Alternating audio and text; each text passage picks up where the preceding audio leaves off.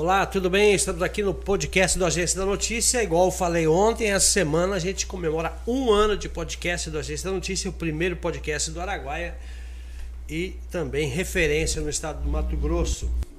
Igual eu falo sempre, a Agência da Notícia já tem tradição, 18 anos trabalhando na imprensa e também acompanhando o crescimento do estado do Mato Grosso aqui e principalmente na nossa região do Araguaia. E hoje eu tenho a honra em receber aqui o delegado de polícia Igor Rafael Ferreira, que ele representa aqui na cidade de Confresa, Mato Grosso. E a gente vai bater papo com ele aqui hoje para tirar algumas dúvidas sobre segurança pública, já que é, a, é, é, o foco dele e também a experiência que ele carrega aí como delegado de polícia civil. É, doutor Igor, obrigado pela participação, obrigado pelo aceitar o nosso convite e hoje a gente vai bater papo aqui no podcast. Vamos lá, eu que agradeço, né? É uma satisfação estar aqui presente. Sempre falando de segurança pública, né? Claro. Segurança pública é um, é um dever não só da, da gente, operador de segurança, mas também de toda a sociedade. Então, sempre falar de segurança pública, levar ao conhecimento da população e da sociedade é, uhum. o que a gente vem fazendo, até porque a polícia investigativa ela é uma polícia muito, vamos dizer assim, discreta. É, é a nossa finalidade é essa, é a descrição, é o sigilo. Uhum. Então, a gente falar um pouco também do nosso trabalho é importante, para que a sociedade conheça um pouco da, da Polícia Judiciária Civil. Muito, do, muito bom, doutor Igor. Como é que está o, o, microfone dele? Pode aproximar mais? Pode aproximar mais? É, um pouquinho mais. Pode puxar ele, doutor. Isso. Aí fica bem melhor uhum. o áudio. Doutor Igor, eu queria saber aí, se contasse um pouquinho da sua história e da onde que partiu essa iniciativa de se tornar um, um cidadão de segurança e cuidar de pessoas, que é um fator muito importante, que a Polícia Civil ela desencadeia um trabalho uhum. muito bom perante a sociedade. E além de arriscar a própria vida aí para cuidar de pessoas que a gente nem conhece, né? Verdade. Da onde que veio essa, esse entusiasmo, essa vocação aí para você se tornar um policial, um delegado? Como é que é a sua história? Olha, em um primeiro momento é, foi por necessidade, por necessidade, né? Eu, uhum. um jovem de 17 anos, recém saí do interior do Rio Grande do Norte, uhum. fui morar na capital, fazer engenharia, né? Eu sou formado também em engenharia mecânica e a, cheguei lá, fui morar numa residência universitária, uhum. junto com 96 outros, outras pessoas, né? Dividindo uhum. quartos, essas coisas. Minha mãe, minha família não tinha essa condição, condição toda né? de, de, de manter um aluguel para mim, então fui para lá. E apareceu a oportunidade de, de do concurso de soldado da Polícia Militar do Estado do Rio Grande do Norte. Ah, tá. E eu ingressei nas fileiras da Polícia Militar em 2004, 6 de dezembro de 2004. Naquela época eu me lembro até muito bem Nossa do salário. Senhora, faz tempo, hein? A gente ganhava 650 reais de salário. Nossa Senhora. 2004. Aí fui, depois fiz um concurso interno para sargento, fui a sargento e depois fiz o concurso da Polícia Civil do Estado do Rio Grande do Norte. Você trabalhou quanto tempo na PM? Trabalhei sete anos na PM e dez anos na Polícia Civil, uhum. até chegar aqui, né? Uhum. Nesse tempo de Polícia Civil eu me apaixonei né, né, pela carreira e na verdade pelo direito também. Uhum. Aí ingressei no curso de Direito, ah, me informei. Você também é isso. advogado. Né? É, Acho que todos os delegados é, têm que, que ser bacharel em Direito. Bacharel. Aí me formei em Direito pela Universidade Estadual do Rio Grande do Norte. E depois comecei a estudar para concurso, né? Então, quando eu entrei no curso, meu, o meu foco era esse, né? Uhum. Meu foco era esse, era, era estudar para delegado. É tanto que eu não fiz concurso para outra coisa. Para promotor, para juiz, para defensor, nada. Meu foco era delegado. Meu sonho era ser delegado. Então, hum, eu me hum, dediquei é, diuturnamente para isso. Mesmo trabalhando, mesmo... Enfim... Com todas as dificuldades. Com todas as dificuldades. Não é fácil. Estudar e trabalhar não é fácil. É, acho que foi uma das vamos dizer assim, uma das maiores dificuldades da minha vida foi trabalhar e estudar, né? Não é fácil a gente assim. Eu, eu queria sempre, às vezes eu me, eu me perguntava assim, não, porque eu só não estudo. Mas eu não tinha condição de me manter só para estudar. Então eu tenho e... que trabalhar estudar, tenho que me. E ainda acabava ajudando a família ainda. E ainda acabava ajudando a família, com filho pequeno também, com uhum. tudo. Então, é, prestei o concurso do Mato Grosso do Sul. É, passei na primeira fase, fui reprovado na segunda. Uhum. Depois fiz o do Mato Grosso. É, passei por diversas fases, acho que cinco ou seis fases, e prestei outros concursos. Uhum. É, já verdade, na verdade, eu só cheguei ao final do concurso do Mato Grosso. No Mato Grosso. Então, por algum motivo, é, Deus escolheu que eu é, esse estado para que eu viesse para cá, né? Uhum. Nada é por acaso. Então, é, de todos os outros concursos, esse foi o que eu, que eu passei por todas as fases e, e estou aqui como delegado, graças a Deus. Que bom. E você estava me falando agora em off, nos bastidores, sobre a, o tempo que você trabalhou no, é, no norte, nordeste. Nordeste. Isso. Nordeste. Qual que é a cidade? Eu trabalhei em Natal. Em muito Natal. tempo em Natal, isso. Como que é a, a estrutura lá de Natal, é, comparando-se hoje ao Mato Grosso aí? Olha, é, a verdade é que não só a Polícia Civil do Rio Grande do Norte, mas eu acho que a maioria das polícias civis do Nordeste, elas ainda têm muito a se desenvolver. Algumas deficiências. Algumas deficiências. A Polícia Judiciária Civil aqui do estado do Mato Grosso, ela está, eu, eu até ouso dizer assim, anos-luz na frente das polícias civis, eu acho que da maioria do Nordeste. Né? Uhum. É, aqui a gente não se preocupa, principalmente o delegado, a gente não, se- não, não tem essa preocupação com logística de quê? De viaturas. Então as viaturas a gente não tem dor de cabeça. Chegou uma viatura, quebrou, precisou de algum conserto, ela vai dire- Uhum. Manutenção. manutenção tem, tem, tem livre. É, gasolina a gente não tem problema com isso. Uhum. É, Eu comparo isso com a minha vivência de polícia civil do, do, do Rio Grande do Norte, por quê? No Rio Grande do Norte eu não era delegado, eu era agente de polícia, que aqui Uhum. É, é investigador que chama. Mas assim, eu via que os delegados eles tinham muita preocupação com isso, porque muitas vezes, por muitas e muitas vezes, a gente, a gente via que, ou então chegava mesmo e dizia, ó, delegado, a viatura quebrou. Hum. E o delegado corria atrás e dizia, não, não tem dinheiro para ajeitar. Tem que então, esperar. encoste a viatura. Gasolina, ah, tem uma cota de gasolina. X. X, 30 litros, 40 litros. Acabou a cota na semana, acabou, a viatura encosta. Nossa E Senhora. aqui a gente não tem isso. A Aqui- gente não tem essa preocupação. Às vezes nem passa por a gente delegado, por nós delegados, essa, essa questão de logística. O próprio cartório central resolve tudo, a gente não fica nem sabendo. Ah, a viatura acabou uma bateria, ah, a viatura quebrou um negócio, ah, já ajeitou e a gente nem percebeu, nem, nem soube às vezes, tá entendendo? De tão célere que é o processo. Então isso dá muito assim, dá muito. Dá, Respaldo. é, dá muito respaldo a gente e tira o, o foco é, da gente estar resolvendo problemas de logística em vez de a gente estar investigando. Né? Uhum. Dá essa, essa tranquilidade para a gente focar na finalidade principal da Polícia Civil, que é a investigação. Uhum. É, o foco de vocês foco é a principal é a investigação. nossa investigação. É, muitas pessoas falam, ah, a Polícia Civil demora para resolver um caso, tal, tal, mas estão trabalhando. Não, Sempre. é, isso aí não, não, não, não se engane, que a Polícia É. Civil ela pode até tardar, mas ela não falha. Uhum. Porque é, nós, policiais civis, e a Polícia Civil ela é uma polícia, é, vamos dizer assim, repressiva. Uhum. Você percebe que a gente só atua depois que o crime acontece. Uhum. Na sua grande parte. Depois que o crime acontece, ah, um homicídio aconteceu. Então, acabou ali, vamos dizer assim, a parte preventiva da polícia militar e começa a polícia investigativa. Então, a gente tem que dar uma resposta de como se deu aqueles fatos, de como aquele crime aconteceu. Então, isso, a depender do caso, demanda um tempo. São casos complexos. É verdade. Tem casos aí que, que, que permaneceu na delegacia por muito tempo. Uhum. Mas a gente chegou, eu, o doutor Vitor, que é o titular, eu sou o adjunto, Uhum. e a gente fez uma, uma mini força-tarefa dentro da delegacia. é, combinamos, ó, nesses três primeiros meses, o que, é que a gente vai fazer? Nesses três primeiros meses, a gente vai pegar todos esses inquéritos atrasados e tentar dar uma celeridade. Até porque tem inquérito de 2010, Uhum. 2009, 2011, Nossa. que estão lá parados há quase 10 anos sem resposta. É. Isso ocasiona pelo fato de antes trocar muito de delegado ou, ou pelo fato de falta de, de contingente, falta de agente, estrutura na época? Principalmente pela falta de estrutura e pela alta demanda de serviço. Pela alta demanda, né? Uhum. É, pela primeira vez na municipal, eu acho que tem dois delegados. Sempre foi um delegado. Uhum. E a delegacia municipal de Confresa é a delegacia que concentra é, é, 90% ou mais das ocorrências relacionadas a- a- ao crime. Hum. Tráfico, é, Maria da Penha, estupro, é, os, todos os termos circun- circunstanciais de ocorrência, ocorrências com menores, excetuando-se os crimes patrimoniais, que é de, competen- de atribuição da DEF, tudo é com a municipal. Plantão é na municipal. Nossa Tá Senhora. entendendo? Então tudo é lá. Quando a gente chega na segunda-feira de manhã lá, tem um, Uma pilha uma de coisa. pilha de coisa pra gente resolver. Então, é, a- um delegado só, ele, ele realmente ele, ele Sofre a bastante, desejar, né? sofre bastante. Não, não tem como, é subhumano até, né? É subhumano, né? É, não é Subhumano. fácil, não. A gente chega lá de 8 horas da manhã, eu, eu saio de lá direto para cá, 18h30. Nossa Todos senhora. os dias é- Almoça lá praticamente. Almoço lá, vou em casa, volto rapidinho. E é, e é essa, vamos dizer assim, é essa, essa rotina da gente.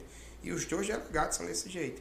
É tanto que a gente aí em três Uhum. meses, mais ou menos, em três meses de, de- A gente completou hoje, dia 18, né? Uhum. Ontem, dia 18, três meses que a gente chegou aqui, nós chegamos dia 18 de abril. Uhum. Abril, maio, junho, julho, de, de três meses, nós relatamos.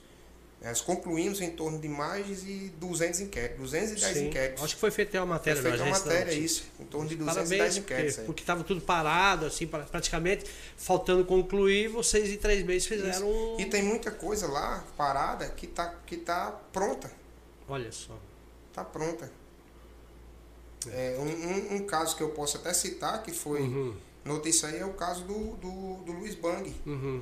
O caso do Luiz Bang, é, vocês podem até pensar, o pessoal pode pensar, ah, foi o delegado Igor que chegou e que e botou o caso à frente. Não, aquele caso ali ele estava 90% pronto. Tava- e só que estava parado. Só estava parado. Desde 2020. E, e por que que acontece isso? É, tipo, é, é- é um, um, um, fato, um fator que eu queria chegar. A morte do, do, do, do Luiz Bang. É, cinco anos e, se não me engano, 17 É dias. dia 27 de janeiro de 2017. Né? Exatamente. Data do fato. É, com toda a, a, a, a- força, a estrutura, tudo, por que, que o senhor acha que ficou parado tanto tempo para se resolver esse caso? Primeiramente, primeiramente, porque eram diligências extremamente complexas Hum. e sigilosas. Ah, e sigilo E total. sigilosas. Então, é, a investigação ela caminhou lentamente Uhum. e, e durante os três primeiros anos dessa investigação, ela caminhou por vários nortes. Ela não tinha um fio da meada.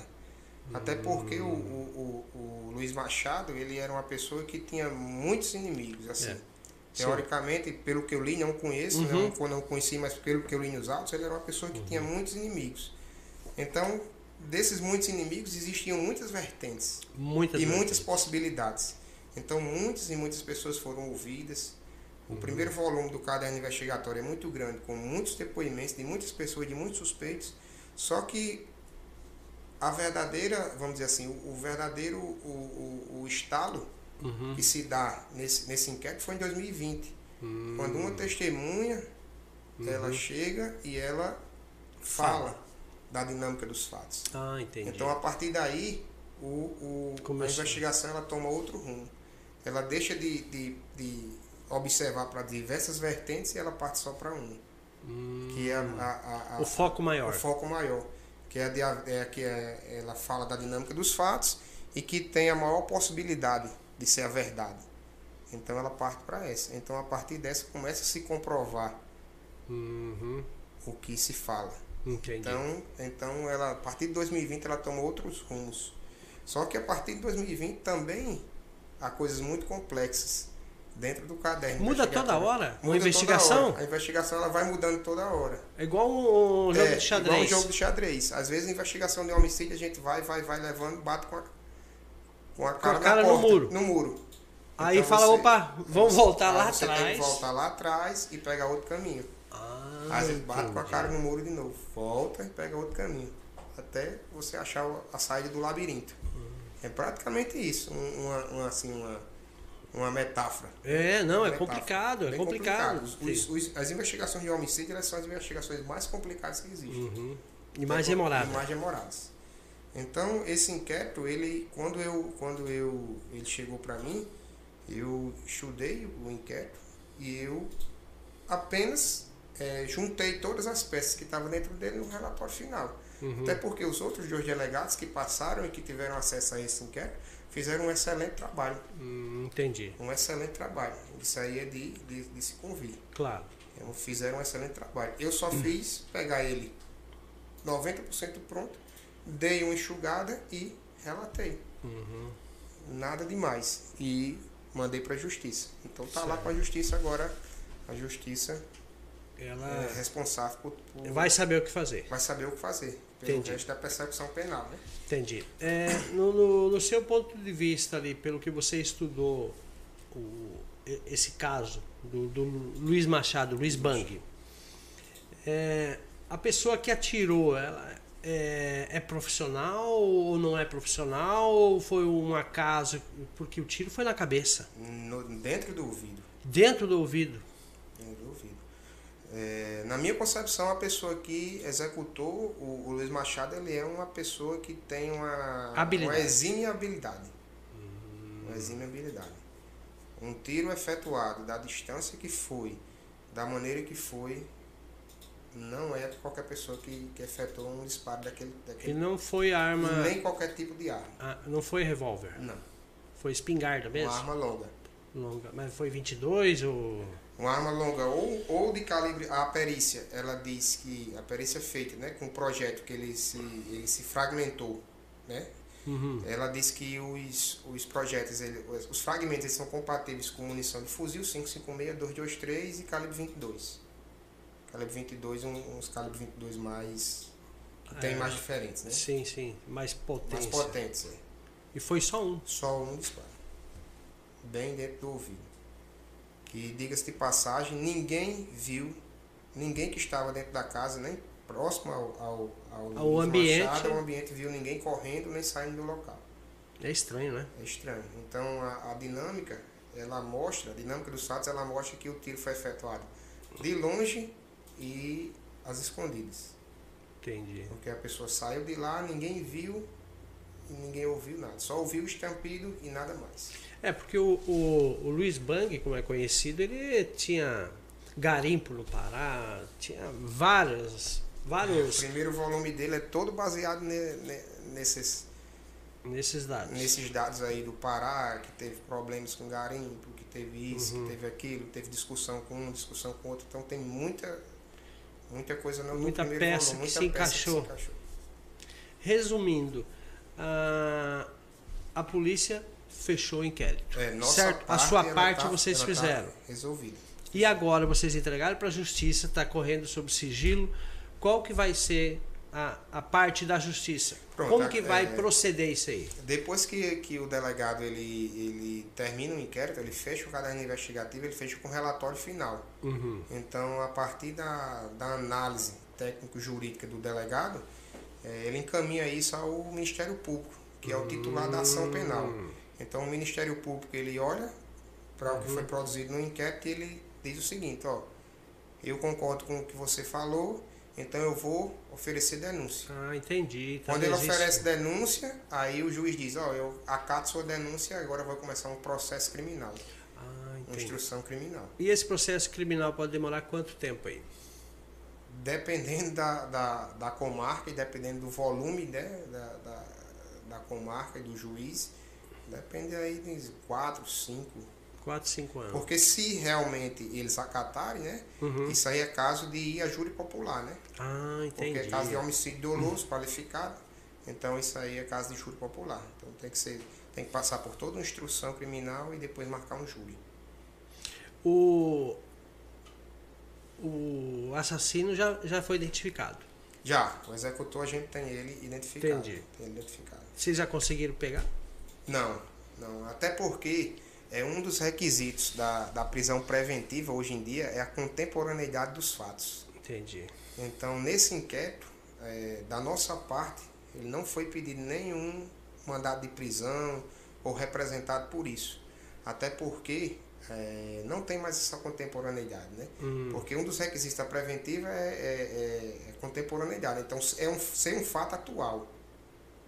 Ser um fato atual. Só que o fato aconteceu há cinco anos atrás. Tu- acha que já pres... eh, na sua base prescreveu? Não, prescreveu não. No caso desse aí, prescreve? Prescreve aí com 20 anos? 20 anos. Ah, 20 anos. Então tudo pode acontecer. Tudo pode acontecer. Agora é com a justiça. É. Com a justiça. Nossa parte Já foi feita. já A foi Polícia feita. Civil Agora é concluiu, justiça. entregou e a justiça A que justiça toma conta agora agora. conta, agora é com eles, né? Com eles. É. O que, que te motiva você a, a exercer essa função que você exerce como delegado? Você tem medo, não? Já passou pela sua cabeça? Nunca me passou pela cabeça, né? Na verdade, nunca me passou pela cabeça. Eu já passei por situações extremamente complicadas. Extremamente complicadas. Dá um exemplo de uma aí pra nós. Ah, eu já passei por uma situação de, de estar tá dentro de um carro com um colega meu, né, fazendo uma vigilância Uhum. e cercarem o carro e botarem a, o roxo no carro, pessoas armadas e a gente lá dentro bem quietinho, sem, sem poder se mexer. Né? Essa Imagino. situação foi uma das mais complexas. Já passei por situações extremamente eh, ruins de ver esse meu amigo que estava dentro do carro morto Nossa, no chão é, em razão de um assalto, né? De um latrocínio. Então a gente, como, como policial, eu tenho bastante, é, vamos dizer assim, bastante feridas, bastante marcas, né?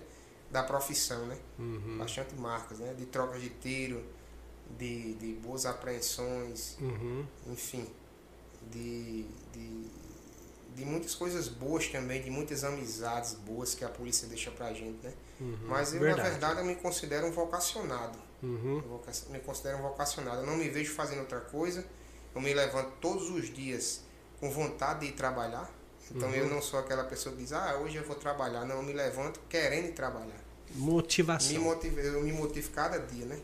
E atender a população para mim, trabalhar com a população. É, mi- minha sala, a, a porta é aberta para quem quiser conversar Uhum. comigo. Às vezes eu, tô tão ocupado, nem, nem posso receber aquela pessoa, mas às vezes a pessoa quer.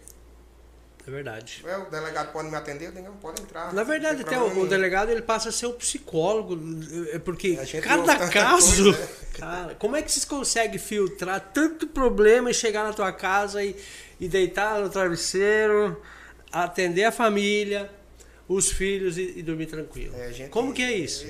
Só, só, vamos dizer assim, só o tempo ensina a gente, né? A experiência. Só o tempo ensina a gente a experiência. Eu, por 10 anos, eu trabalhei numa área de inteligência, né? Uhum. Eu sou especialista em inteligência policial. Todos, toda a minha, vamos dizer assim, toda a minha formação na Polícia Civil é na área de inteligência Ah, tá. policial. Então eu, eu aprendi a A ouvir e não absorver as coisas. Ah, entendi. Porque por muitos anos eu trabalhei numa área de interceptação telefônica. Ah, Então eu entendi. ouvia muito. E se a gente se envolve com o problema dos outros, É, se a gente pra absorve, é, vira esponja, a gente Vira. acaba levando para a nossa vida. Ah, já vi gente, já vi gente sendo executada. Nossa, Já ouvi, né? Não vi, já Uhum. ouvi gente sendo executada. nossa E se a gente leva isso para nossa Pra vida para particular. nossa vida particular, a gente começa a adoecer. A verdade é essa. Tem muitos casos de, de, de- de agentes, delegados, que com, com o tempo e a experiência e ah, esse bombardeio de informação, também correndo perigo de vida, entra em depressão? Muitos casos. E hoje em dia a depressão no, no- a depressão e o alcoolismo Uhum. na atividade Verdade. policial, ela é, ela é É a doença do ela século, vem né? subindo vertiginosamente. Hum, É, tanto que vai não vai, aí tem alguém tirando a própria vida em caso de em razão da depressão, né? nossa. Então por isso que a gente tem que saber os limites de, da nossa atuação. Nós não vamos resolver os, os problemas de- da criminalidade do mundo, Uhum. nem de Não. Confresa. Não. Eu não vou chegar aqui e vou dizer, ah, vou abrir, eu vou chegar em Confresa e vou atender todos os crimes e vou deixar todo mundo Resolver. dormindo de porta aberta. Porque não vai, isso aí eu vou Não, aí- mentindo. ainda mais porque Confresa está crescendo demais. Pois é. Então, daqui uns dias a gente nem vai mais atender, a gente, nós não vamos nem conseguir atender nem a demanda que já tem, que já é absurda. Mas assim, a gente tem que priorizar certas coisas, tem que é, equilibrar a delegacia e as pessoas que trabalham lá dentro para que uns não trabalhem mais que os outros. Uhum. E tem que ter lazer também. Tem que ter lazer, tem que ter um ambiente confortável na Sim. sua casa para você chegar, deitar no sofá, botar as Ficar pernas para cima, assistir um Netflix e, e É. relaxar. Não você chegar na sua casa e ter um ambiente de, de briga, um ambiente Nossa de, de- Senhora. Aí você já está no canto estressante, que você. É. É, delegacia e hospital, Hum. isso a gente só procura quando a gente precisa. É. Quando você precisa. Ninguém vai numa delegacia nem um hospital conversar, nem. Não. Então, é, são ambientes de, de energias extremamente pesadas, né? Uhum. Energias extremamente pesadas. São pessoas que passam por lá com energias extremamente pesadas. Então, a gente tem que sair daquela delegacia, deixar um pouco de lado. Infelizmente, coisas vão acontecer. Pessoas vão morrer, Uhum. o tráfico de drogas vai continuar. A gente vai combater, Sim. mas ele nunca vai deixar de existir. Não, né? Nunca vai deixar de existir, infelizmente. E, enfim, e a gente vai tendo que trabalhar. Eu não considero que muitos dizem assim, não, mas vocês enxugam gelo. Não, eu enxuga gelo não. Hum. Eu não me considero que enxugo gelo. Até porque a justiça está aí para isso. A gente faz. A delegacia é a porta de entrada da justiça. Uhum, uhum. Quando você. Se, quando você. Quando uma mulher é, é, apanha na casa dela, sofre uma violência doméstica. Quando alguém é, é, bate o carro, quando alguém precisa de alguma coisa, a primeira, a primeira porta que ele procura é a delegacia. Uhum. Então a primeira porta de entrada de, da é. justiça é a delegacia. O trâmite, primeiro é o início. Primeiro início. É o primeiro, é o primeiro degrau. Então se a gente não recebe aquela pessoa bem, se a gente não dá um bom atendimento a ela na delegacia. É. como é que ela vai confiar na justiça? Exatamente. E isso aqui eu deixo bem claro porque até já foi uma já foi um elogio que eu fiz aos, aos, aos policiais da Delegacia uhum. Municipal de Confresa. É, todos eles, eu não vi ninguém atendendo mal a uhum. população até hoje. Por mais sobrecarregado Por que mais esteja. sobrecarregado que esteja. Porque eu já vim de, de delegacias uhum. né, em, outras, em outra unidade, né, na, lá no Rio Grande do Norte, que até os próprios policiais, quando a gente chegava lá, eram maltratados, mal recebidos. Uhum. E isso eu não admito e nunca uhum. precisei reclamar nem chamar a atenção nenhum policial da delegacia por conta disso. Sim. Porque todos recebem bem uhum. a população. Infelizmente a gente não tem uma estrutura física digna que deveria ter, que deveria ter para dar um atendimento à população. Melhor. Melhor. Principalmente uma resposta mais uma rápida. resposta mais rápida e principalmente um espaço físico, principalmente para os crimes de dignidade sexual. Isso aqui me incomoda demais, demais. Eu já até não tem, não tem. Eu já até comentei é, com, com outras com outras pessoas e assim uhum. e a gente tem até uma um, um, um, dinheiro que a Câmara Municipal nos destinou das sobras do Sim. do duodécimo deles uhum. para nos ajudar a fazer uma reforma da delegacia. Mas o que é que acontece? Nós temos uma recepção muito pequena, num um prédio muito antigo, e quando uma vítima de violência sexual ela chega lá, uhum. ela se sente constrangida de falar o que ela passou na frente de 5, 6, 8, 10 pessoas que estão na recepção pois também, é. É, é, vamos dizer assim, para fazer boletim. Então ela vai embora. Ela pega e vai embora. É. Vocês têm estatística de quantas pessoas que, que não que, que não, chega, não chega informação para a polícia e começar a investigar casos? É, muitas, muitas, muitas dessas mulheres vítimas de violência sexual, elas, elas só denunciam depois de anos de abuso. E olha que chega ao ápice que ela começa a chegar com hematoma, ou alguém orientando. Ou alguém orientando, ou ela não aguenta mais, comenta com a vizinha que comenta e assim. E outra coisa que me assustou bastante aqui, depois que eu cheguei em Confresa, hum. é a questão da alta demanda de crimes é, relacionados a estupro de vulnerável. A, a, a criança. A criança, abaixo de 13 É considerado até 13 anos ou abaixo? De, 13 anos, de 14 anos para baixo. Uhum. É, mas a gente pensa assim, ah, a população pensa assim, ah, mas é porque ela quis, hum. ela autorizou. Não, só que a lei, ideia. só que a lei ela não, não, ela não traz um critério biopsicológico da criança. Ela diz o seguinte, é de 14 anos para baixo. E pronto. E não interessa se ela autorizou, se ela não autorizou, se ela já não é mais virgem, se ela já, já tem um longo caminho na, na vamos dizer assim, na, na, na vida sexual, não interessa. Não interessa. E hoje em dia, a lei é, de violência é, e, e contra a violência e dignidade sexual, ela está uma lei muito rígida. Então, hoje em dia, até um beijo na Silvia, até, um. Uhum. até uma, hum. uma passada de mão uhum. sem autorização da mulher, ela é considerada estupro. Sim. Antigamente só se considerava estupro conjunção carnal. Uhum. Então, Verdade. se não fosse a conjunção carnal, qualquer outro ato libidinoso era tentado violentar o pudor. Hoje não é mais. Hoje você passou a mão no seio de uma mulher, uhum. estupro. Caracteriza, Caracteriza estupro, de... estupro. Não, estupro. estupro. Se for abaixo de 13 anos, estupro de vulnerável. vulnerável. Se é abaixo de 14 anos, estupro de vulnerável. Então, é, é esse tipo de crime que tem muita cifra negra. A cifra negra é aquele tipo de, é o crime que acontece e não chega no conhecimento da autoridade policial. Então, o que é que a gente sempre, o que é que a gente está tentando? A gente está tentando é, dar uma reformada na delegacia Uhum. para dar um atendimento individualizado a essas pessoas. Que quando elas cheguem lá, elas se sintam à vontade, não tendo ninguém ouvindo. Uhum. Sim, ou porque é chato, porque né? é chato. É realmente, a pessoa não Mas se sente a você vai falar vontade de de. uma Maria da Penha, de alguém que lhe bateu, alguém que lhe espancou, ou muita gente que chega vítima de estelionato, que está aí bombando os estelionatos. Uhum. Estelionato, golpe, hoje É, o pessoal vai falar, eu tô vindo aqui, todo mundo vai ouvir minha história, É. vamos chamar de, de de trouxa. trouxa, porque eu levei, É. um, eu levei um, Um golpe, golpe. de 10 mil, 20 mil. E tem muita gente que cai em golpe. Demais. mano. Nossa senhora. Essa modalidade de, de estelionato não é da nossa atribuição, é da Uhum. DEF. Mas já deixa aqui um alerta para todo mundo. Cresceu muito. é, que cresceu, acho que não, não sei nem quantos por cento, mas deve passar de mil por cento. Qual Não- que é a- essa modalidade nova aí que tá mais em crescimento aí, que é a novidade? Aqui está em, aqui tá em maior crescimento é o golpe da OLX. Hum, como é que funciona? São dois, duas vítimas ao mesmo tempo. E um intermediário que é o golpista.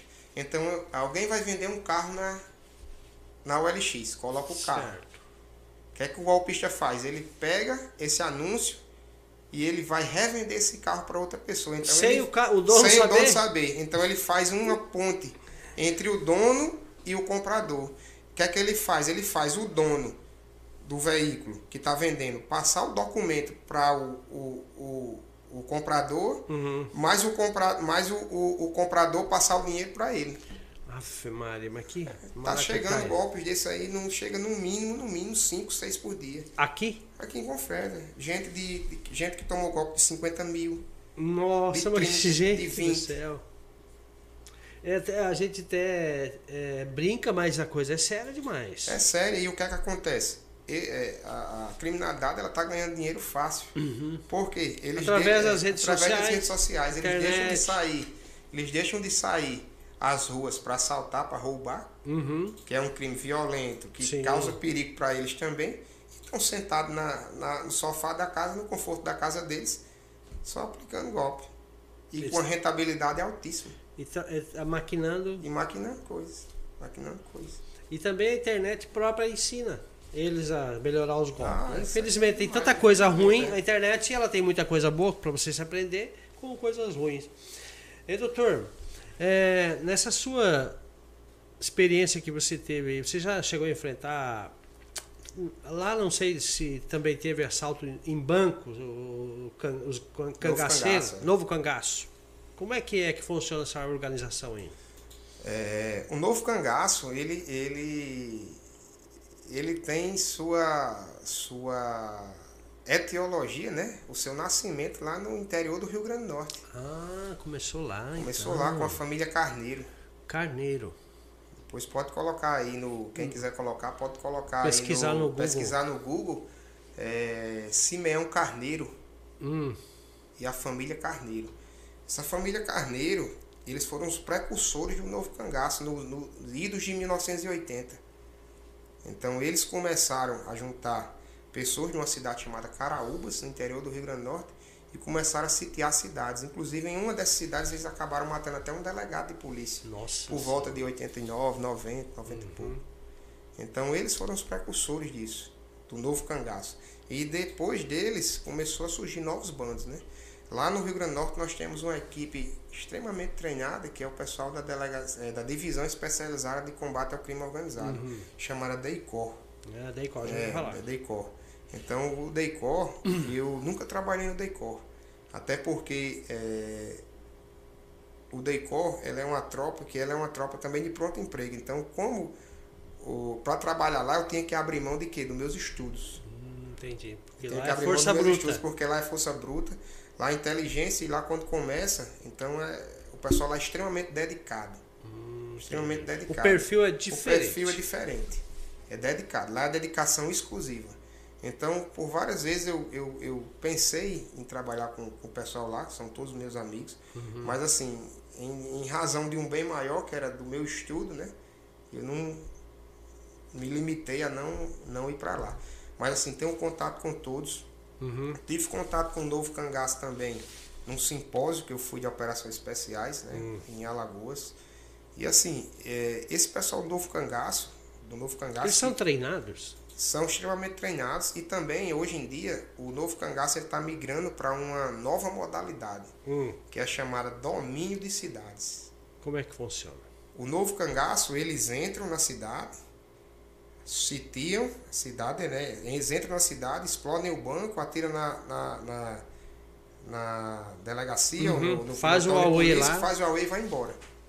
Então eles entram e saem. E, O e já- domínio de cidades é uma modalidade nova agora, que é a que, tá, que aconteceu em Araçatuba, Uhum. que aconteceu em outras cidades de São Paulo, que eles fazem o quê? Eles entram na cidade, sitiam a cidade inteira, Nossa senhora. ninguém chega perto da cidade, então com explosivos, com Armamento. um armamento extremamente pesado. E o que, é que acontece? Ninguém chega perto. A polícia não tem condição de dar o combate inicial a eles. É, até porque Então- eles estão com refém, né? Então com refém. Porque então, o eles- refém é o escudo o deles. escudo deles. Então eles dominam as cidades, dominam as cidades, fazem o que querem e saem. Aqui no Mato Grosso, até aqui no Mato Grosso, até no Teve. simpósio que eu vi, que eu tava lá, o, o coronel do BOP estava lá dando, dando uma palestra, é, eles combateram muito forte aqui no Novo Cangaço. Até que. Muito. Não, não tem Deu uma deu acalmada uma aí. acalmada, mas assim, sempre volta. É um- é uma modalidade de crime que sempre volta. É, aqui teve uma época aqui, não me, lembro, me recordo agora qual data, mas assaltaram dois bancos ao mesmo tempo. Sempre volta. O domínio de cidades, eles fazem todos os bancos da cidade de uma vez. Ave Maria. Então, chegou em Confresa, eles dominam a cidade inteira, ninguém sai nas ruas, Uhum. nem a polícia chega perto de onde eles Sim, estão, por causa dos por causa reféns. dos reféns, por causa do alto poder de fogo deles também. Então dominam e É bem orquestrado. bem orquestrado. E- Aí vem, eles mapeiam, Mapeiam, hora, tudo certinho, quem é, quem não é. Eles têm esse, essa habilidade, esse conhecimento. Sempre tem, tem que ter um explosivista também. Ah, tem isso também, porque não é qualquer um que pode Não explodir é qualquer um. um que pode um- explodir, nem, nem, nem a quantidade de, de, de explosivo tem, tem que ser, tem que ser é, calculada. Porque senão ele explode tudo e queima o dinheiro. É verdade. e aquela, aquele método lá que os bancos usavam de uma tinta, ainda Mas eles funciona? tiram a tinta. Tiram? Eles tiram a tinta, Eles lavam, lavam um por lavam, um? Não, lavam na máquina de lavar. O quê? Sério? Sério, usa um produtozinho lá. Eu até esqueci o nome do produto, mas eles botam lá dentro daquela tinta, Hum. botam um produtozinho aquela tinta sai todinha. Depois eles botam pra jogar o dinheiro e tá Tá novinho. novinho.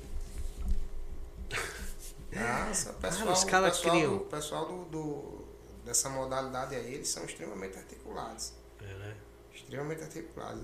Eu, quando trabalhei na Força Tarefa, eu trabalhei na Força Tarefa de Combate ao Crime Organizado, né? Da Polícia Federal, né? Antes de eu vir pra cá, eu passei dois anos numa Força Tarefa, à disposição da Hum. Polícia Federal, né? Sim. Então lá a gente, lá a gente, eu, eu acho que nesses meus dois anos que eu passei lá, eu tive um, assim, um Adquiriu ganho de experiência, experiência. De, de aprendizado enorme, até porque lá era uma força integrada. Tinha policial militar, tinha policial penal federal, Uhum. tinha policial penal do estado, tinha PRF, então era uma força integrada. Todo... É tanto que, é tanto que semana passada, é, eu acho que até o, o, o- saiu até no, no Twitter do Bolsonaro, Uhum. é ele, ele falando aí da, de uma apreensão de 5 mil, 5 mil quilos de cocaína. Sim, ouvi falar. 5,1 quilos de cocaína. Aquela apreensão foi num porto chamado Areia Branca, que era vizinho à cidade que eu trabalhava, Mossoró. Uhum. E esse trabalho tem a ver com essa força-tarefa da Polícia Federal em conjunto com eles. Chegou 5 toneladas de cocaína. Nossa senhora. Hum, Isso é avaliado em quanto? Avaliada em em- não sei nem quanto, em milhões. Nossa. Milhões, milhões. 20. Nossa, Se você, é se milhões você imagina, mesmo. se você imaginar que um grama de cocaína o pessoal vende aí a 30, 40 reais, imagine 5 mil quilos. Pelo amor de Deus. Mas isso aí não ia ficar no Brasil, não. Eu não sei, porque lá é um porto ilha. Ah, Então lá essa, essa, É, essa barco. é para barco. Lá chega muito contrabando, a gente fazia muito trabalho de contrabando, de cigarro, né? uhum. Então, então foi uma experiência fantástica. Eu, eu adquiri um, um, assim, Conhecimento. um conhecimento de, de, de, de algumas áreas de inteligência que eu não sabia. Da estrutura da Uhum. Polícia Federal, de que ele, como eles trabalham, do, do jeito que eles trabalham, de como eles, eles investem na parte de, assim, de, de ter recursos para Uhum, uhum. bancar uma investigação, né? De, de, de É, lá não tem esse negócio de É, não tem segurar as cliente, torneiras, não, né? se precisar alugar uma casa, aluga. Se precisar alugar um, carro, avião. Aluga, se precisar um avião, aluga. Se precisar... Tem dinheiro. Tem autonomia Tem dinheiro e tem, tem, tem autonomia para investigar. Que legal que tu pegou bastante experiência aí que você pode ajudar a resolver muitos casos nossos aqui na cidade de Confresa. Nós estamos aí. É, quantos minutos nós temos aí? Sobra 20 minutos. 20 minutinhos. Bom, pessoal, você que está acompanhando através do YouTube, canal do Agência da Notícia, o podcast, e também através das redes sociais do Facebook do Agência da Notícia. Obrigado por você estar assistindo, acompanhando. Aí o Dr. Igor Rafael Ferreira, delegado de Polícia Civil aqui da cidade de Confresa. Delegado, o que, que caracteriza hoje um tráfico de drogas? Qual- como é que vocês identificam se o cara é traficante ou se o cara é só usuário eventual? Primeira coisa, na, na lei de drogas, Hum. ela não tem dizendo, no artigo 33, que é o, o, o concernente ao tráfico de drogas, ele não tem dizendo quantidade. Ah, não. Ah, porque eu só tô com uma pedrinha de crack Aham. e eu sou usuário. Certo. Primeira coisa é essa. Lá tem condutas, lá tem elementares, lá tem verbo de um tipo. Lá não tem quantidade. A quantidade ela vai ser analisada posteriormente pelo juiz. Hum, Mas para a polícia, o que importa é a conduta. certo. É a conduta. Oferecer, transportar, é, ceder, vender. Tudo isso, essa- essas condutas é que vão, é, vão, vão ser importantes para que a gente diga assim, não, você é traficante. Sim. Porque o que é que acontece? O pessoal tá pegando, é, os traficantes pegam, deixa ali duas, três pedrinhas em um canto no bolso Ah, e cara- deixa o resto do- escondido em outro canto. Ah, entendi. Tá entendendo? Para quando a, a- a polícia abordar, dizer, não, sou usuário que só tenho três pedras. Uhum. Mas se você comprova que aquelas três pedras são vendidas, depois Hum. você vai lá e pega mais, são vendidas. Ou tiver uma Você pega testemunha. mais, mais. Então você comprova com métodos Ah, investigativos. quem avalia isso aí, a conduta, se o cara é traficante ou usuário, é o, a em polícia primeiro momento é o delegado de polícia. Hum. Então não interessa. O tráfico ele pode ser uma tonelada, cinco toneladas, como pode ser um, um grama. Ah, Não interessa. Isso não tem, não tem na lei nada dizendo assim, ah, por, É tantos quilos, tantos tantas quilos, não. gramas. tem condutas. Se a gente consegue comprovar que a conduta dele é a conduta que está lá no, no artigo 33 do tráfico de drogas, ele é traficante. Vai ser enquadrado. Ele vai ser enquadrado como traficante. Independentemente se é uma grama ou um quilo ou 10 quilos. Tá certo? Então, a, a- engana-se quem acha que, Que, pode que ficar consumindo aí de boa, né? Isso. E outra coisa, o consumo ele não é descriminalizado. O consumo está lá no artigo 28. Hum. Ele é crime. Ah, é? É crime. O uso de drogas é crime. Ele apenas sofreu uma despenalização. Hum, Você não vai ficar preso pelo uso, uhum, mas vai responder. mas você vai responder. Ah, Você vai responder pelo aí uso. vai da sua Tá da, da, da, da sua capacidade e o, o, seu andamento posterior para você Pois que é. a justiça vai julgar. Vai julgar. Então a gente, a gente, inclusive é uma das nossas, é uma das nossas metas. A gente não está conseguindo ainda, não está conseguindo ainda fazer trabalhos relacionados ao tráfico de drogas aqui em Confresa por pela em razão do nosso baixo efetivo, em razão da nossa alta demanda. Uhum. Mas assim, a inten- nossa intenção é trabalhar forte no combate ao tráfico de drogas. É porque quantas famílias estão É. perdendo os Dos filhos? meus né? 10 anos, ó, dos meus 10 anos de polícia civil, eu passei 5 anos em Adenarc, na delegacia de narcóticos. Eu conheço ah, o tráfico de drogas de perto.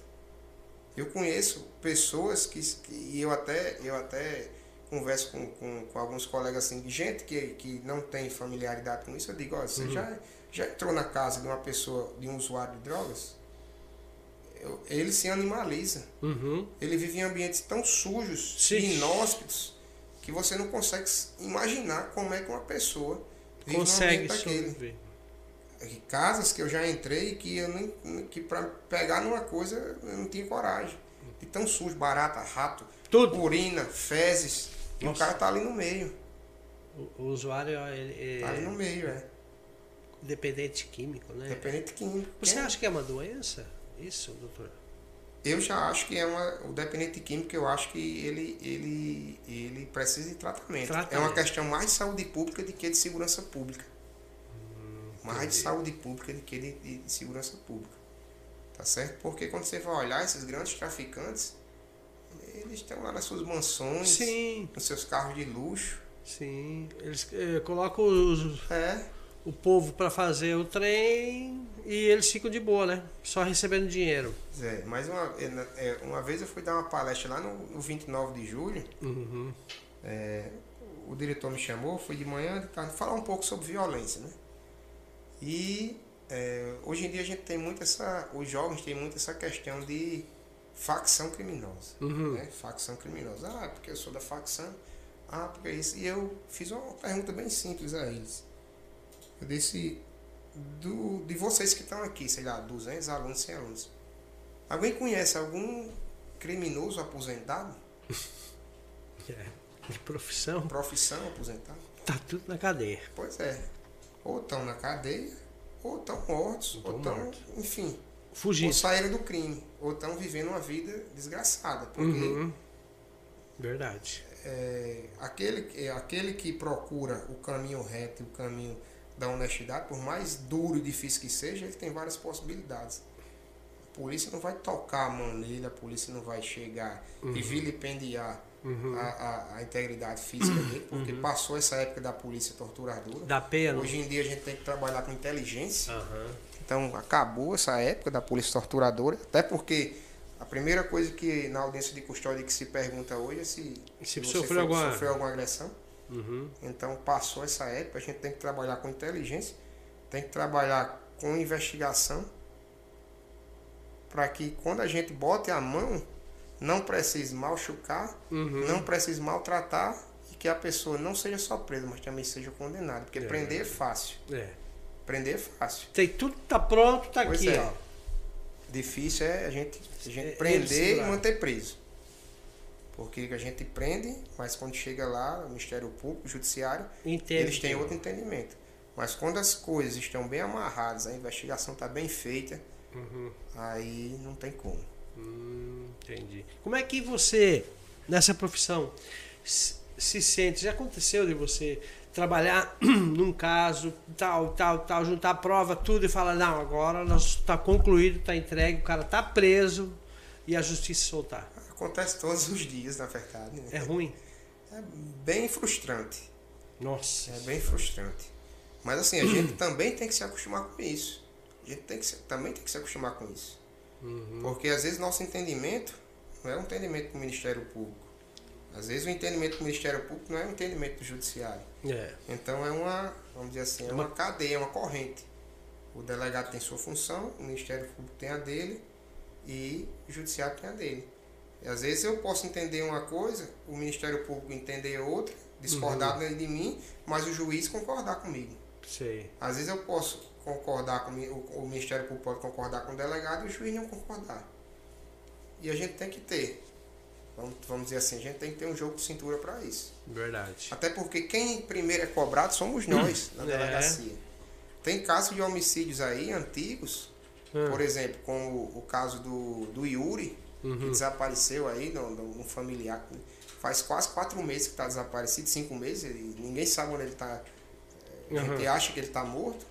Esse inquérito está comigo. Uhum. Mas assim, a gente está tentando de várias formas, mas a gente não. Às vezes não, o Ministério Público não concorda com o que a gente pede. Então a gente volta, Ah, entendi. tá entendendo? Retroage, tenta outra coisa, vai para outro lado, vai para um lado, vai para o outro. Sei. Tá entendendo? Do mesmo, da mesma forma de outros e outros e outros inquéritos que tem aí. Principalmente inquéritos de homicídio são mais complexos. Mas hoje em dia, o, o, o- vamos dizer assim, a legalidade estrita e, vamos dizer assim, o, o garantismo penal, ele está muito presente. É. Todo mundo é um pouco de garantista. Eu Sim. também sou. Eu não vou chegar na minha delegacia e, e autuar todo mundo em flagrante, porque Uhum. só sem, sem fazer uma análise técnica, sem Uhum. ter uma convicção plena. Né?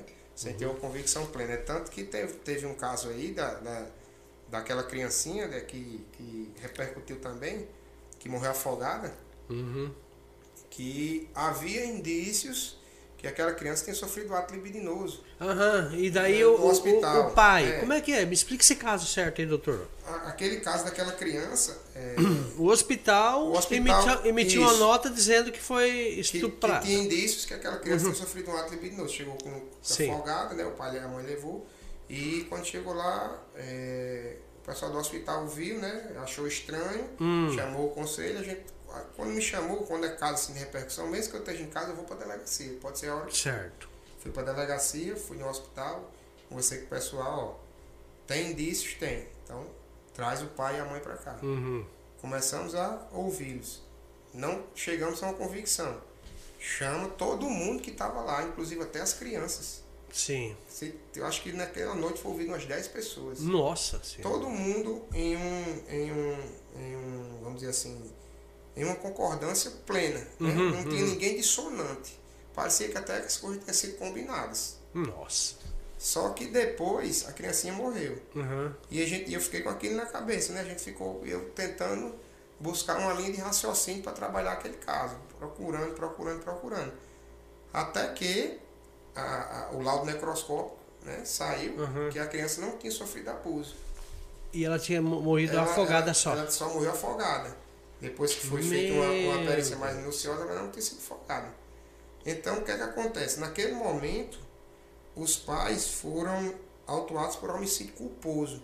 Por quê? Em razão da omissão. Quando você é garante, Uhum. quando você eh, tem um filho, você é, é- é responsável pela segurança dele. Lógico. Então, os pais foram dormir e a criança ficou sozinha e se afogou. Nossa. Então, eles respondem pelo homicídio culposo, que não tem intenção de matar, né? Aham. Porque foram negligentes. Uhum. Tudo bem, foram autuados por isso. Por que a gente não autuou eles por estupro ou por Uhum. atentado? Enfim, por outra coisa mais grave. Porque não tinha convicção plena naquela lei. E daí foi feito um. um- Aí foi feito o, a priori. Mas enquanto isso, eles ficaram detidos, os dois. Ficaram, mas no outro dia foram liberados, né? Certo. Pela audiência de custódia.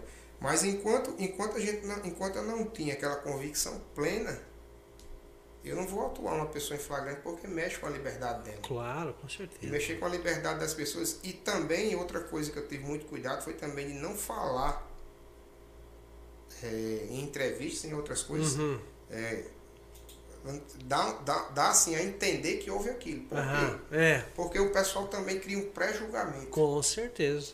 E a Eu partir lembro. desse pré-julgamento, Que entra, esses- entra outras pessoas e daqui a pouco alguém quer linchar, alguém quer fazer, Aham. alguém quer atentar contra a vida dele. É, Tá tem entendendo? Olha que Então- cautela então que tem que ter, ter doutor? cautela. Então todos nós temos um pouco de garantista. Nossa Tem, senhora. tem, tem pessoas que têm um garantismo exagerado, né? Uhum. A gente que vive, que vive nesse meio policial, a gente sabe bem, a gente tem um feeling policial. A gente sabe quem tá No- mentindo e quem não tá mentindo. No olho. O olho bate. Do mesmo jeito da, do, Isso aí você desenvolve com o tempo, com o habilidade. tempo, é. Do mesmo jeito do, de outro caso importante também, e, Hum. e, e nesses três meses que a gente que passou pela delegacia, o caso da menina Chloe também. Hum. Não sei se você lembra que o padrasto, o padrasto deixou ela, é, segundo o relato dele, deixou ela cair, porque ela estava ensaboada, ela bateu com a cabecinha na, pia. Hum. Só o que é que acontece? Ninguém está julgando ele pela conduta dele, porque uma criança cai, Uhum. uma criança se machuca. A gente está julgando ele e está, vamos dizer assim, julgando no, no, no- no sentido pejorativo, né? Sim. Está autuando ele, por quê? Pela decídia dele de não informar que, a- que tinha acontecido com a criança. Ah, pela é omissão ocu- dele. Ah, ele Então a omitiu criança, chegou, é, a criança chegou no outro dia de noite no hospital, passando mal, né? Com, com os olhos vesgos e, Nossa, já com traumatismo craniano, e ele chegou na delegacia mentindo ainda. Então a gente bateu o olho, viu que ele estava mentindo. Uhum. Então separa e começa a conversar. Aí entra a psicologia. Aí entra a psicologia, até a, a psicologia mais pesada, né? Sim. Ninguém encosta a mão em ninguém na delegacia. Sim, sim, sim. Ninguém com a delegacia tem câmera por todo canto. Claro, claro. Então, claro. É, na delegacia é, a gente, a gente mantém, é, até porque também a delegacia ela, ela não pode ser um, um local de tortura nem, É, de verdade. É verdade. não. Ela tem que ser um local de justiça. Falando aí em local de justiça, direitos humanos tem atrapalhado um pouco o trabalho de vocês aqui ou aqui ainda não pintou Não, ainda? aqui, aqui É tranquilo. até agora não aconteceu nenhuma situação que relacionada a direitos humanos, né? Com a gente. Mas assim, a gente é, procura entender, né? Por Uhum. um lado. E por outro a gente também tem, tem as nossas ressalvas, né? Tem as Lógico. nossas ressalvas, até porque hoje em dia as coisas estão, elas, elas estão tomando um rumo muito perigoso. Então. Nós estamos tomando um rumo muito perigoso. Então que tudo pode, Uhum. que tudo eu posso tudo, eu, eu, eu posso fazer qualquer coisa, e Uhum. então é, tudo é assim, é, a grosso modo falando, né, o pessoal tudo se, vitim, se é vitimização, é Uhum. não sei o que, então E- gente tem Eu que- me mando. eu me mando, eu faço o que eu quero, então ninguém toca em mim. É, então, não, a gente ainda vive num país democrático, ainda vive num país que tem lei. Sim. Na hora que essa lei acabar, cada um toma conta da sua vida e a sociedade ela se, Ah, se resolve. É o direito penal mínimo, então. Verdade. A gente diminui o direito penal e deixa a sociedade se resolver, olho por olho, dentro por dentro. É. Mas enquanto tiver lei, ela tem é, que ser Tem cumprida. que ser cumprido. Ninguém ué. pode fazer o que quer, do jeito que quer, como bem quer, não. Uhum. Tá certo? Entendi. É, na sua experiência aí, ah, to- todo o setor judiciário tem hierarquia, polícia tem hierarquia, e o presídio, existe al- alguma hierarquia lá dentro? Que você tenha conhecimento? Como é que funciona? toda organização criminosa, ela, toda organização criminosa, ela funciona primordialmente através da hierarquia.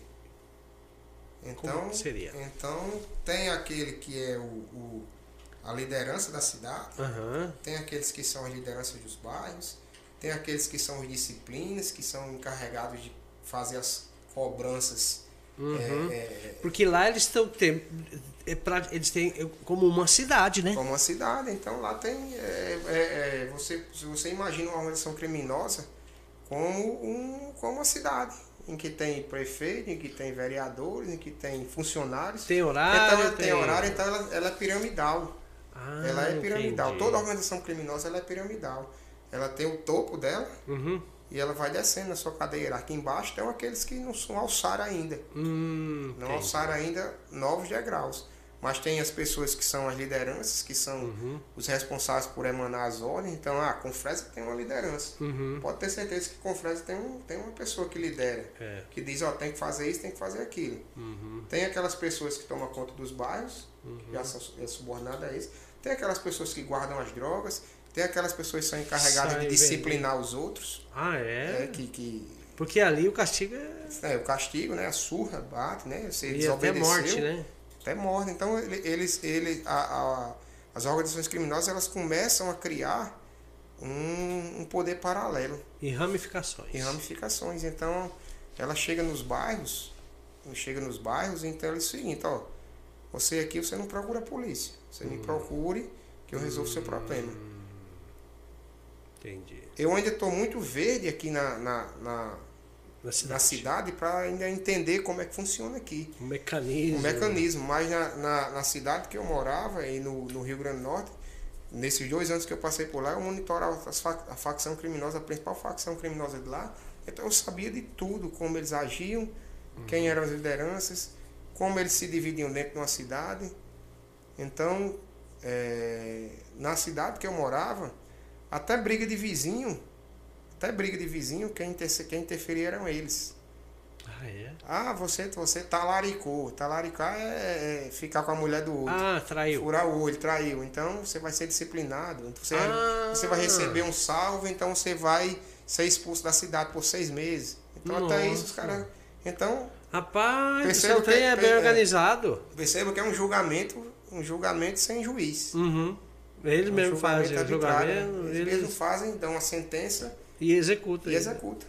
Meu Deus do céu. Tá certo? Parece- Então, então as, as- as facções criminosas, elas começam a atuar desse jeito. E assim, aqui no Mato Grosso, aqui no Mato Grosso a gente ainda tem uma grande vantagem. Hum.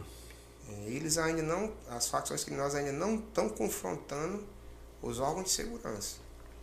É. Porque a polícia ainda é uma polícia organizada, mais organizada, Uhum. uma polícia mais forte E e uma polícia né? mais, mais rústica. É, não vai pra brincar, né? é, Não vai para brincar. Mas lá no meu estado, é, a- a- no Rio Grande do Norte, as facções elas já tomaram de, de, de- De assim, conta, de conta do estado que elas, elas decretam é, operador de segurança, decretar é manda matar. Nossa, Então se entrar no comércio e tiver um operador de segurança, você vai ser executado. ô doido.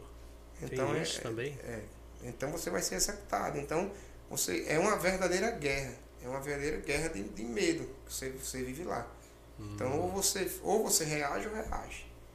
Aqui não. Mas isso aí foi um descaso que veio se Histórias. perpetuando a história de 2013, veio se perpetuando por governos e governos e governos, e deixaram de tomar de conta. E aí, outra, eu, eu- a minha posição também, um ponto negativo é direitos humanos. Que ah, passava muito a mão Passa também. muito a mão, passa muito a mão, porque, enfim, ninguém vê, ninguém vê direitos humanos e na casa de policial, pô. Não. Quando, quando, Perguntar se o policial tá com um tiro lá e tá precisando de alguma coisa, não, eles não brigam, né? quando, quando o meu amigo, né, André, Hum. eh, foi morto, dia 30 Como é que foi esse caso aí? Você podia falar pra nós? André trabalhava comigo na Denarc, passou quatro anos trabalhando comigo na Denarc. Eu saí Jovem, tra- 40 anos. 40 E eu saí para trabalhar na eu saí para trabalhar na Secretaria de Segurança, na Inteligência Secretaria, porque o delegado da Denarc saiu, foi ser o, o coordenador da, Uhum. da, da secretaria, né, de, de a parte da inteligência me chamou, eu fui. E ele ficou lá. Depois dos quatro anos que eu passei lá no, no- na secretaria, o delegado saiu, foi para outro canto e eu o delegado geral me chamou para voltar para a DENARC, porque ia reformular o núcleo de inteligência da DENARC. Então tirou eles quatro que trabalhavam lá junto comigo, que era o quinto, eu já tinha saído, e botou quatro pessoas novas. Então eu fui para treinar o pessoal. Ah, entendi. Então ele saiu de lá e foi para uma delegacia de bairro. Uhum. E assim, a gente era tão amigo que eu, até a minha moto que eu tinha, eu dei para ele ficar com ela. Olha só. Porque na Adenar cada um policial tinha um carro cautelado, né? Porque a gente, na Se hora que locomover. precisasse, a gente se locomovia cada um para um canto. Então, um certo dia ele vinha em um carro e parou no acostamento da, da BR-101 para responder uma pessoa. Hum, entendi. E vinha um bondezinho, bondezinho de assaltantes. Eles iam fazendo assaltos em paradas de Ah, ônibus. entendi. E viram o carro dele parado, parado na frente do carro, só que ele estava com a cabeça baixa, mexendo no celular. Não percebeu. Não percebeu. Então, quando ele levantou a, a visão, eh, os caras perceberam que ele era policial. Então, quando perceberam que ele era policial, já atiraram nele.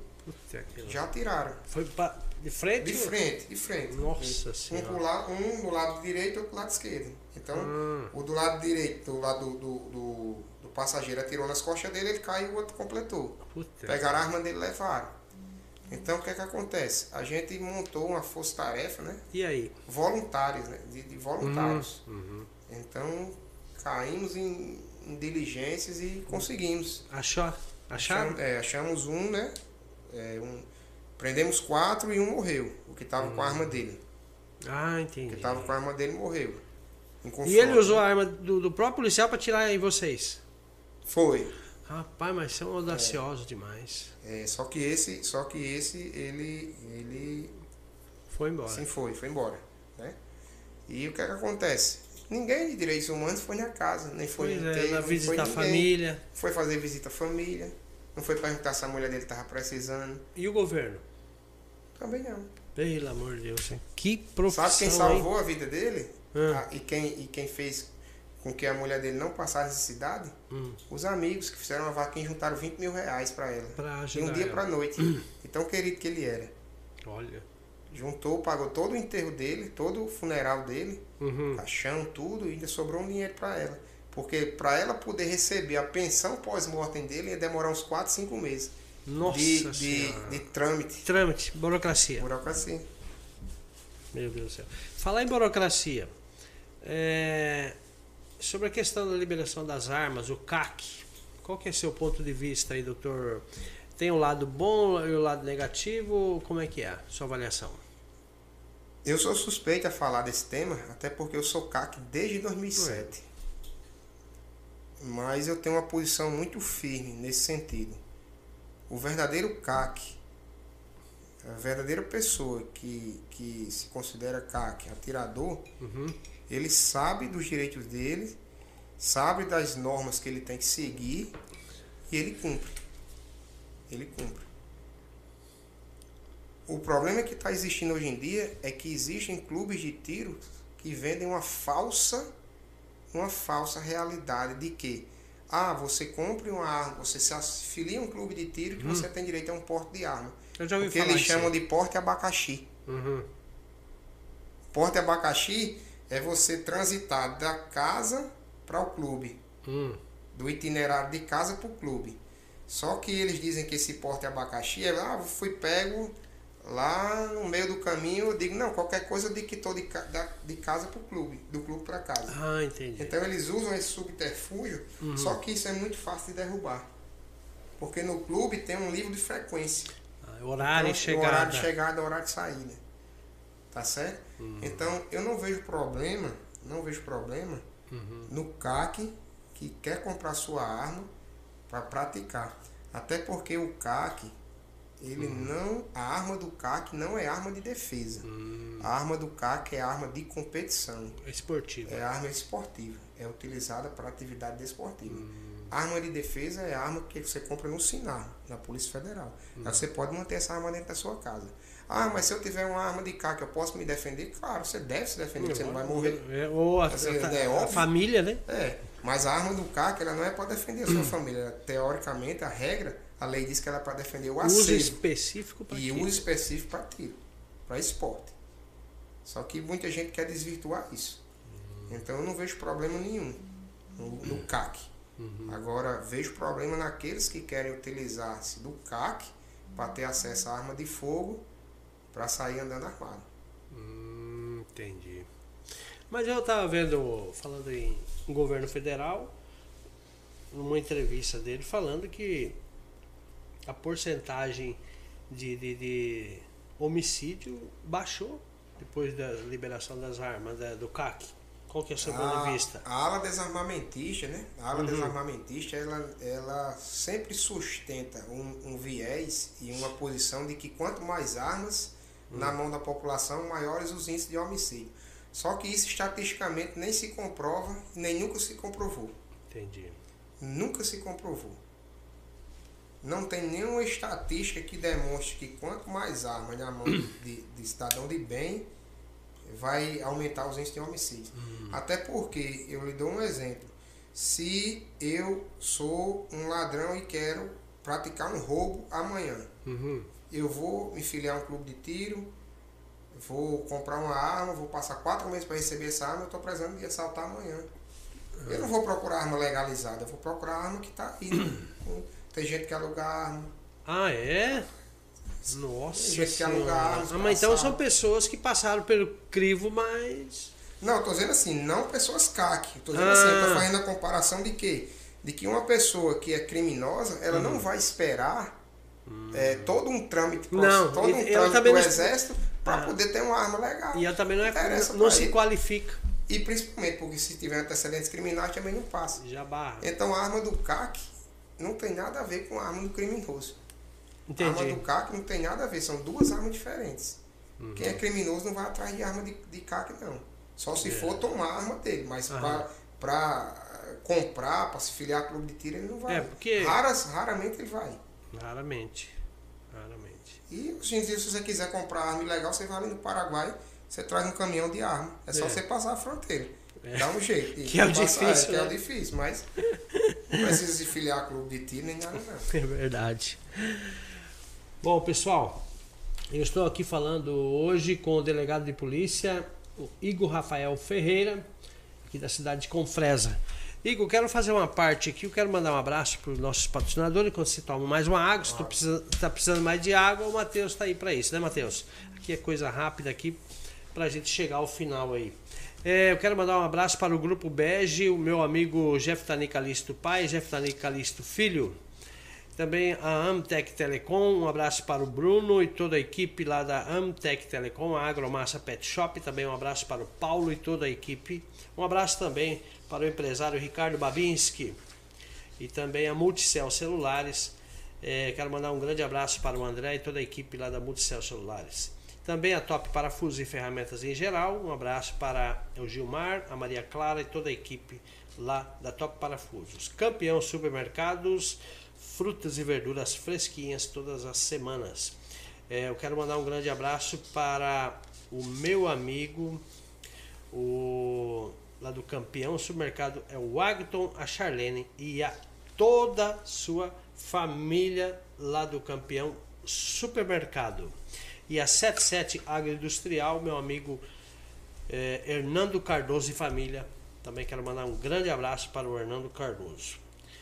E a gente também não pode esquecer aqui da sorveteria de uma dona. Quero mandar um grande abraço para a Jarina Godóis e o Simone de Santiago, os empresários de sucesso aqui da cidade de Confresa. A Segura Segurança Eletrônica, cuida da segurança do nosso prédio.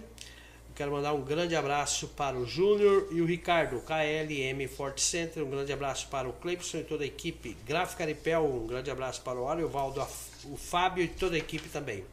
Colégio Milênio, um abraço para o Inter e a Lucimeire. Supermercado de casa, lugar da sua família, localizado na Avenida Gameleira, aqui na cidade de Confresa. Um grande abraço para o Sebastião e o Lucas, e não podemos esquecer toda a equipe lá.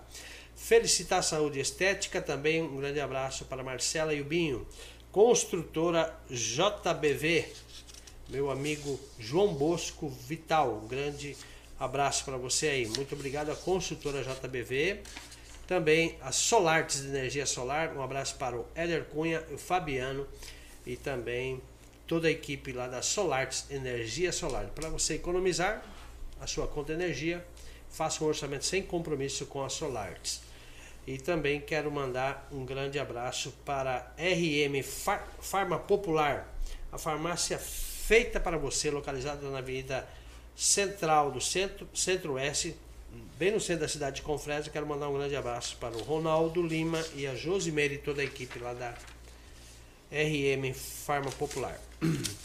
Doutor Igor, para a gente finalizar aí, deixa uma dica de segurança, um alerta para a população aí, o senhor que está chegando, né, novo ainda praticamente na cidade, mas já está desempenhando um bom trabalho, quero parabenizar até pela, pela a, a, sua luta aí que chegou já mostrando serviço, juntamente com também o Dr. doutor Vitor. Doutor Vitor, quero mandar um grande abraço para o doutor Vitor também. Em breve a gente vai trazer também bater papo, porque aqui o podcast é para bater papo, Papo, até é. para se conhecer, até para a sociedade conhecer. E lembrando que o podcast aí ele não atende só o Araguaia, mas o estado todo, entendeu? Então é, a gente está fazendo nossa parte como comunicador e também levando informação e falando de segurança pública é uma coisa séria. Uhum. Queria que você deixasse uma mensagem aí para a gente finalizar o podcast para a população aí.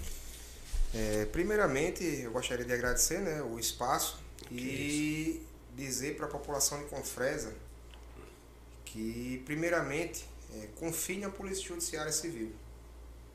Pode confiar na gente. Então, nós estamos lá na delegacia com todas as nossas dificuldades, com todas as nossas limitações, porque nós somos seres humanos. Tem dias que estamos melhores, tem dias que estamos piores. Mas, assim, é, dentro da delegacia a gente busca sempre atender a população da melhor maneira possível. Nem sempre é, a gente vai atender como a gente gostaria que fosse, né? Porque nós temos limitações, é óbvio. Mas acredite no trabalho da Polícia Judiciária Civil de Confresa. Acredite no- no- nos, nos nossos policiais.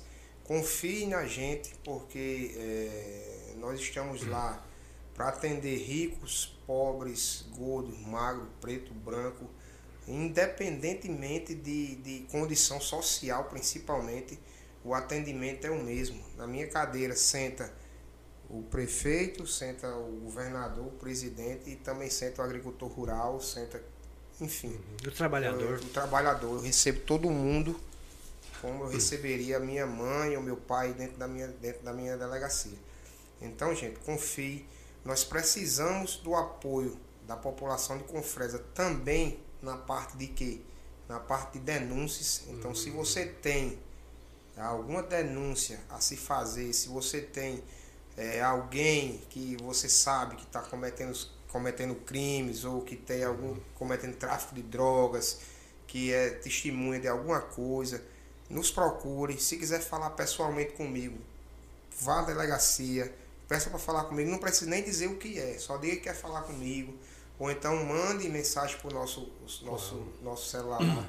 E eu garanto que o sigilo ele é absoluto. O sigilo ele é absoluto. Isso é É, eu importante. estou batalhando para a gente é, futuramente é, comprar um, um- um- telefone celular Uhum. e, e um número só para isso. É bom. Só para um disque Atender denúncia. Ah, só legal, um disque legal. denúncia da delegacia. Então, quem tiver alguma denúncia, futuramente Claro. a gente vai tentar viabilizar um número só Uhum. para isso. Então, ou fica comigo o celular, ou fica com o Dr. Vitor. Claro. porque a gente mantém o sigilo. Então é isso que eu quero passar para vocês. Confie na Polícia Judiciária de Confresa. Se precisar de alguma coisa, nos procurem. Se precisar denunciar, nos procurem. Vítimas de violência doméstica, de idade sexual. Se tiver algum problema que não queira falar na frente de, de, de todo mundo, enquanto nós não temos um Uhum. ambiente propício para dar esse atendimento, pode pedir um atendimento individualizado. Se eu não puder atender, eu, eu, eu peço para alguém fazer, ou eu mesmo Uhum. atendo. E é isso. Isso deixar aqui que a gente está aqui para trabalhar, Uhum. para trabalhar forte, para trabalhar com inteligência, para fazer o trabalho da melhor maneira possível para a população de Confresa. Muito bem, pessoal. Chegamos aqui ao final do podcast do Agência da Notícia. Quero agradecer aí você que está acompanhando através do YouTube, plataforma do canal do Agência da Notícia, e também através das redes sociais do Facebook do Agência da Notícia. Bom, ah, a gente não tem ainda. Eh, estou pera- esperando uma confirmação da data de quinta-feira do próximo podcast que a gente vai trazer para cá. A gente vai anunciar eh, o mais rápido possível aí.